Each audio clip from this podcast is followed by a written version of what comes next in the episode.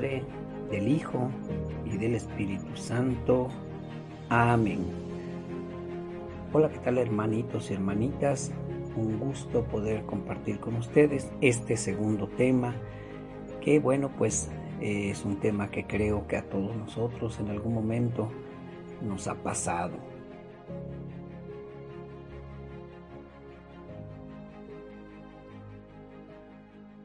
Hace unos días estaba yo en la red leyendo por ahí algunas noticias sobre artistas y me llamó mucho la atención eh, un artículo que vi, artistas que se suicidaron y me llamó mucho la atención.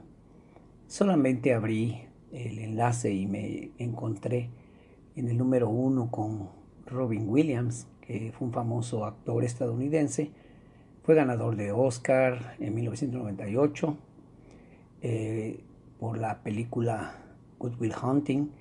También, bueno, este artista es conocido por su participación en películas como La Señora Doubtfire, Jumanji, El Club de los Poetas Muertos, entre otras. Y a pesar de que era una persona bastante graciosa y se mostraba públicamente una persona muy alegre, el comediante sufría una seria depresión y en agosto del 2014 decidió quitarse la vida eh, ahorcándose, murió por asfixia en su casa. La intención de hoy hablar un poquito sobre este tema es tratarlo de manera empática, no quisiera ofender o lastimar a nadie, eh, quiero aclarar que no soy un profesional en este tema, pero voy a compartir lo que he estado estudiando. Yo mismo me he sentido solo en medio de mucha gente, en medio de mi familia, en medio de mis amigos, en medio de felicitaciones, en medio de logros, me he sentido solo. Vamos a definir primero lo que es la soledad y me gustaría empezar haciéndolo en boca de varios poetas. Por ejemplo, Gustavo Adolfo Becker nos dice que la soledad es muy hermosa cuando se tiene a alguien a quien decírselo. Edgar Allan Poe dice, el hombre que quiere contemplar frente a frente la gloria de Dios en la tierra, debe contemplar esta gloria en la soledad. La Real Academia Española en el diccionario dice la definición de soledad, que es una carencia voluntaria o involuntaria de compañía. Luego dice que es un lugar desierto, no tierra no habitada. Y el tercer punto dice pesar y melancolía que se siente por la ausencia, muerte o pérdida de alguien o de algo.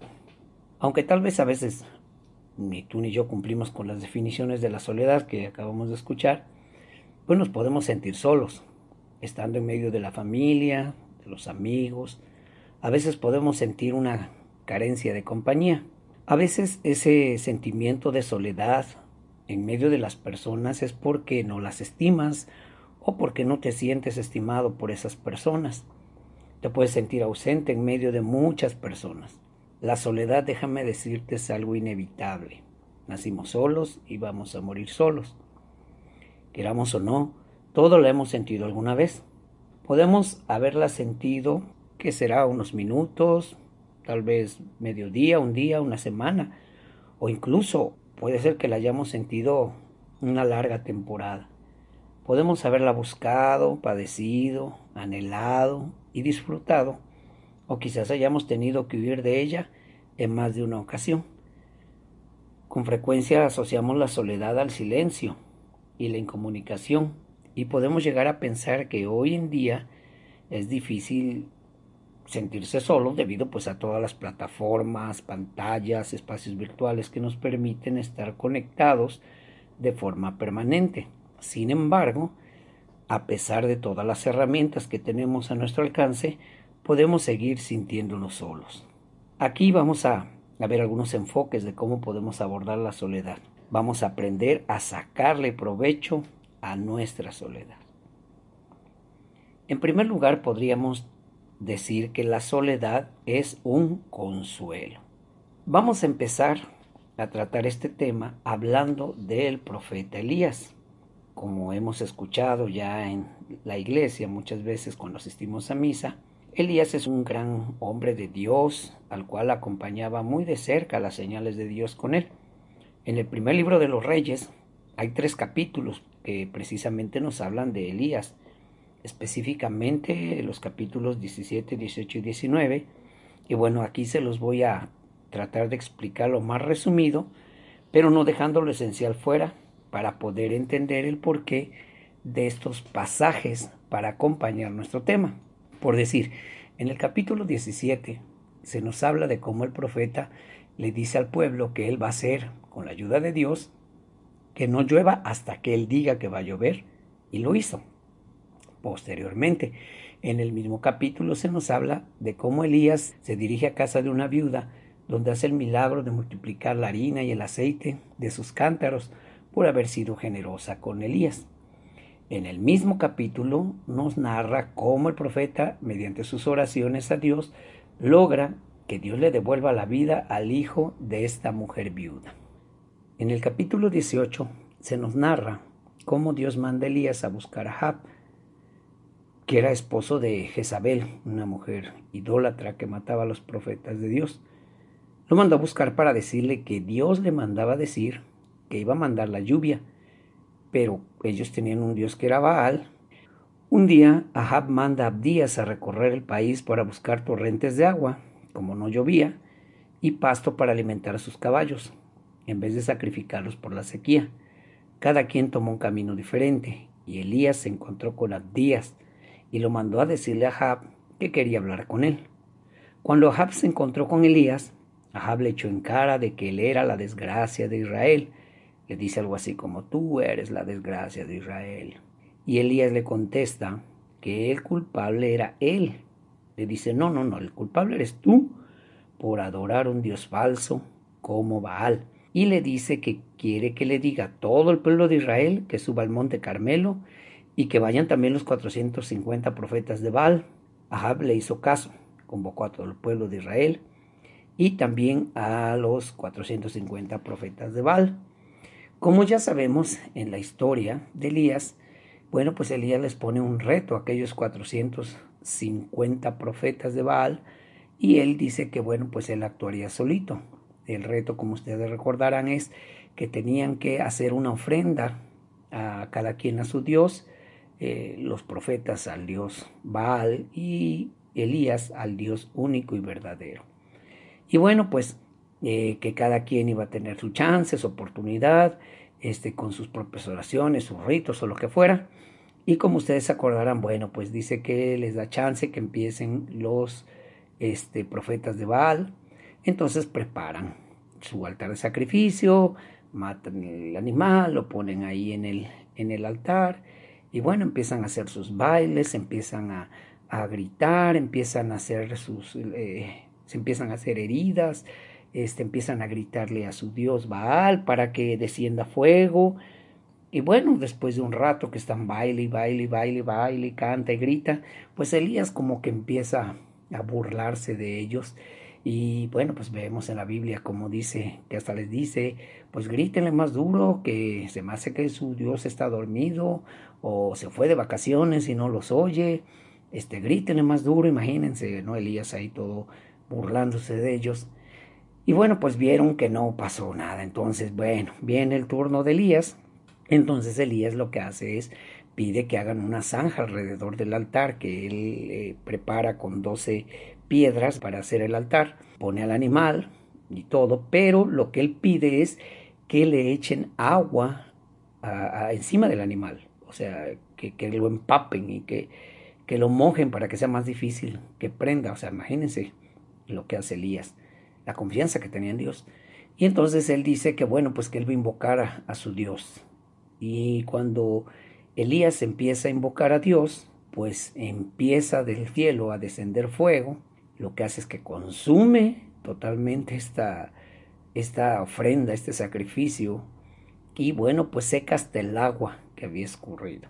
Y pues entonces el pueblo de Israel empieza bien emocionado y todo, y lo que Elías hace, pues es que les dice, ven, lo que yo les dije, estos son unos embusteros, ahora tráiganlos y no los dejen que se escapen. Y lo que hizo Elías fue que los desoyó a todos, los degolló a los 450 profetas de Baal. Luego en el capítulo 19 nos cuenta la Biblia que Jezabel se entera por boca de Ahab lo que acababa de hacer Elías y le manda a decir a Elías que ella jura por todos sus dioses que al otro día, a esa hora, Elías ya va a estar muerto. A Elías le da miedo y al desierto y al final se va, se sienta abajo de un árbol, quiso morir y le dice al Señor, basta Señor, quítame la vida, que yo no valgo más que mis padres. Y ahí está, se, se queda Elías haciendo, bueno, pues su berrinche y hasta que se queda dormido. De manera que, bueno, lo despierta un ángel y cuando despierta le dice, pues ya le había preparado ahí el Señor un alimento especial y le dice, come y bebe. Y este hombre come y bebe y se vuelve a dormir. Nuevamente lo despierta el ángel y le dice, vuelve a comer, come bastante porque el camino que te queda todavía es bastante, bastante largo. Y bueno, tenía que seguir comiendo. Así que ya después de que Elías, podríamos decir que comió lo suficiente cuando el ángel lo despertó y con lo que él comió aguantó caminando 40 días y 40 noches cruzando el desierto, imagínense. Aquí lo que quiero destacar es que en estos dos primeros capítulos que acabamos de conocer, vemos un Elías fuerte, un Elías que hace prodigios con la ayuda del Señor, multiplica la comida, resucita un muerto, detiene la lluvia, hace caer fuego en el altar, se burla de los profetas, tenía una seguridad para hablar y una fe en Dios, y podríamos decir que, bueno, estaba lleno de éxitos y de triunfos, de milagros, del amor de Dios, de la presencia de Dios. Y parece ser que esto, en vez de reafirmarle a él el amor de Dios hacia él, la presencia de Dios cerca de él, parece que acrecienta su ego, esto nos dice que nosotros, ah, que a veces podemos estar llenos de muchas cosas, pero que solo sirven para alimentar nuestro ego, aún en la misma iglesia, aún en el mismo servicio, como del coro, como ministro, como catequista, como predicador, como coordinador, como parte de cualquier grupo, y estas cosas en vez de favorecer para llevar el nombre de Dios, se va llenando el ego, y lo que el ego hace es alejarme, encerrarme en mí mismo y alejarme de los demás. Es ir alejándome yo. Al levantarte a ti mismo, al amarte más a ti mismo, te olvidas de los demás. Tanto es que cuando pasan todos estos prodigios con Elías, fíjate cuando Jezabel le dice que lo va a matar, este hombre, después de tanto prodigio y tanta cosa, se llena de miedo por una amenaza de una mujer y se va huye, entra en depresión, se va al desierto. Los terapeutas dicen que en la incertidumbre hay que buscar una certeza, la certeza de algo. Esto le pudo haber pasado a Elías, que no atendió esta certeza de que Dios lo acababa de usar, de que Dios lo estaba usando de una manera pues excepcional. Dios te acaba de demostrar, de llamar a través de ti, mira qué prodigios hizo Dios.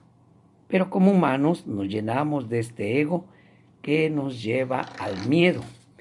Elías huye al desierto, desea morir, y en ese momento Dios le provee alimento que lo va a hacer caminar por 40 días y 40 noches hasta el monte Oreb, hasta el monte de Dios, y Dios le hace una analogía con la naturaleza.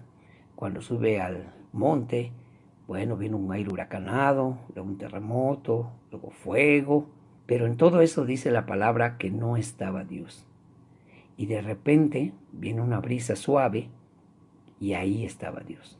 Es como decirle a Elías, eh, tú estabas muy emocionado con los prodigios, truenos, fuego, huracanes, en cosas grandes, agresivas, presuntuosas, extraordinarias, pero quiero que recuerdes que yo estoy en la brisa, en lo sutil, en lo suave, en la soledad, Muchas veces queremos buscar cosas grandes, la atención de la gente.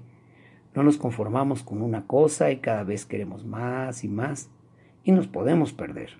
Y es muy humano y es muy normal. Es parte de quien somos. La clave está en volver a Dios.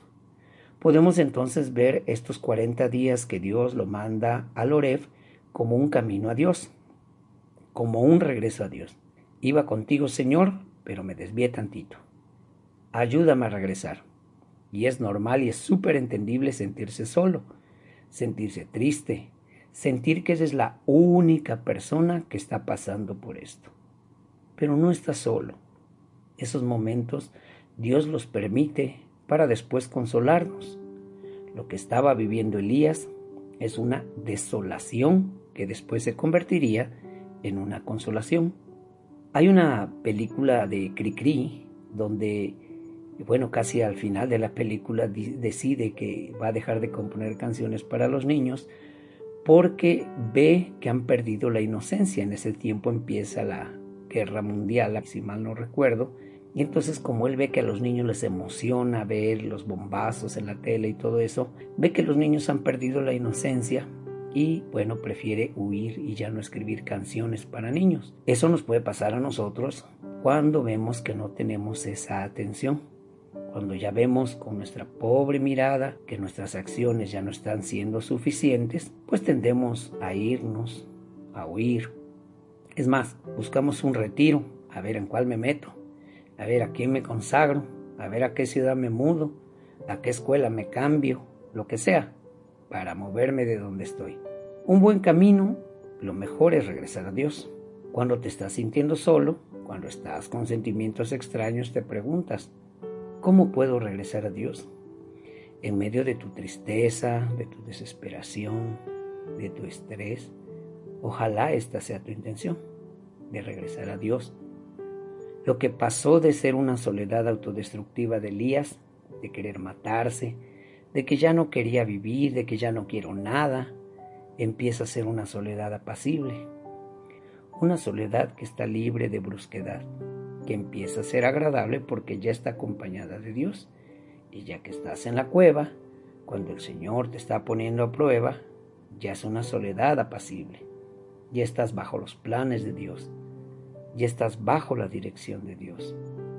Hay que decirle, Señor, en esta soledad guíame, porque si uno intenta lidiar con su propia soledad a nuestra propia manera, nos puede llevar a la autodestrucción totalmente. Nos puede llevar a algo muy feo. Cuando ofreces esta soledad a Dios, cuando dices, Señor, me siento solo, acompáñame, ayúdame a regresar a ti, entonces el Señor te empieza a envolver en un siguiente proceso. Y como lo vimos, Elías se fue 40 días y 40 noches al desierto. ¿Quién más hizo esto en la Biblia? Jesús lo hizo. Se va al desierto por 40 días y 40 noches, porque para Israel, el pueblo escogido, el desierto era un lugar de prueba, de encuentro y de renovación. Por ejemplo, ¿qué obligaba a Jesús a buscar la soledad? Nadie lo estaba obligando, sino que se fue para prepararse para su misión. Y vemos a Elías, se va al desierto 40 días y 40 noches, porque el Señor lo está preparando para una siguiente misión. San Ignacio de Loyola nos propone algo muy bueno que se llama consolación y desolación. La consolación es cuando sientes esta alegría genuina, esta alegría de Dios, cuando te sientes pleno, cuando sientes paz, cuando te sientes tranquilo contigo mismo. Esta es la parte de la consolación. Sin embargo, la desolación es todo lo contrario. Cuando hay oscuridad en tu alma, cuando estás turbado, cuando estás agitado, cuando sientes tentaciones, cuando no tienes esperanza, cuando tienes pereza, tristeza, cuando literalmente así estás separado de tu Señor.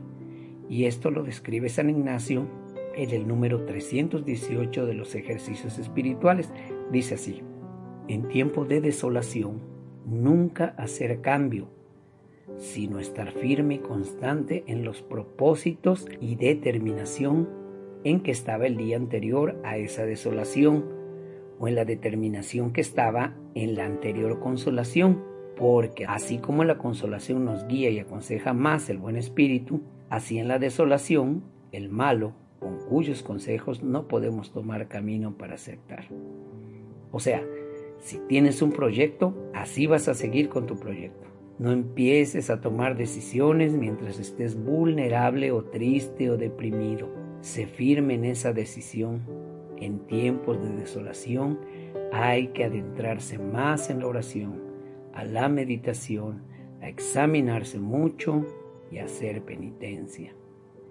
El que esté en desolación, considere cómo el Señor le ha dejado en prueba con sus facultades naturales para que resista las varias agitaciones y tentaciones del enemigo, pues puede con el auxilio divino, el cual siempre le queda, aunque no lo sienta claramente, porque el Señor le ha quitado mucho fervor, crecido en amor y gracia intensa, quedándole sin embargo gracia suficiente para la salvación.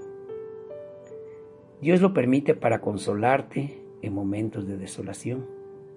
Dios permite esto para después consolarte con su amor, para inundarte con su misericordia, para fortalecerte, para levantarte.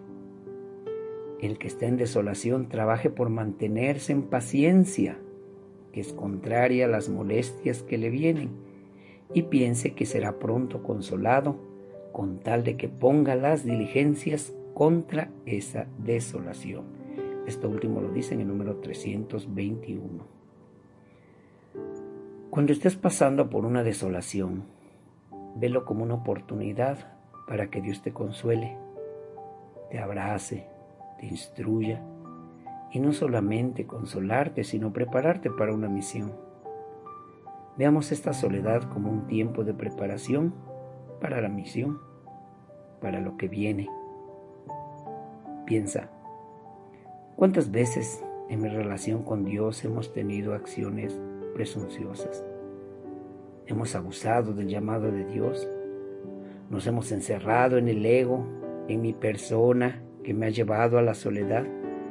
Son momentos difíciles de recordar, dolorosos, pero también piensa cómo el Señor te tomó. Piensa cómo Dios te consoló, cómo te regresó al camino, cómo te proveyó alimento, cómo te preparó. Seguramente después Dios te llamó para algo mejor. Dios usa personas para consolarnos, situaciones en donde se nos muestra el Señor. No tormentas, no terremotos, no huracanes. Tal vez solo en una sonrisa, en una palmada, en un amanecer, en un atardecer, en una noche linda, una cita bíblica, un abrazo de un amigo, una canción, una imagen. Es la consolación de Dios en medio de la desolación. Pídele al Señor que cada vez que te sientas solo, sola, desolado, podamos acudir a Él. Así como Elías caminó cuarenta días y cuarenta noches, nosotros también caminar de regreso a Él, como el Hijo pródigo. El Hijo pródigo se sintió solo, sintió tristeza y buscó el camino. Así también nosotros, para ser consolados en su amor, en su misericordia, en su abrazo, y nos devuelva la paz, que nos devuelva la alegría y que tengamos la certeza de que no estamos solos. Quizás puedes vivir solo, puedes estar físicamente solo, pero en realidad no estás solo. La soledad es a veces inevitable, pero no siempre debe ser destructiva. Pídele a Dios que tu soledad sea una soledad acompañada, una soledad guiada, encomendada a Dios. Amén. Bueno, pues muchísimas gracias hermanas y hermanos por haber escuchado este segundo tema. Espero en Dios haya sido del agrado de ustedes y sobre todo para la gloria de Dios. Paz y bien.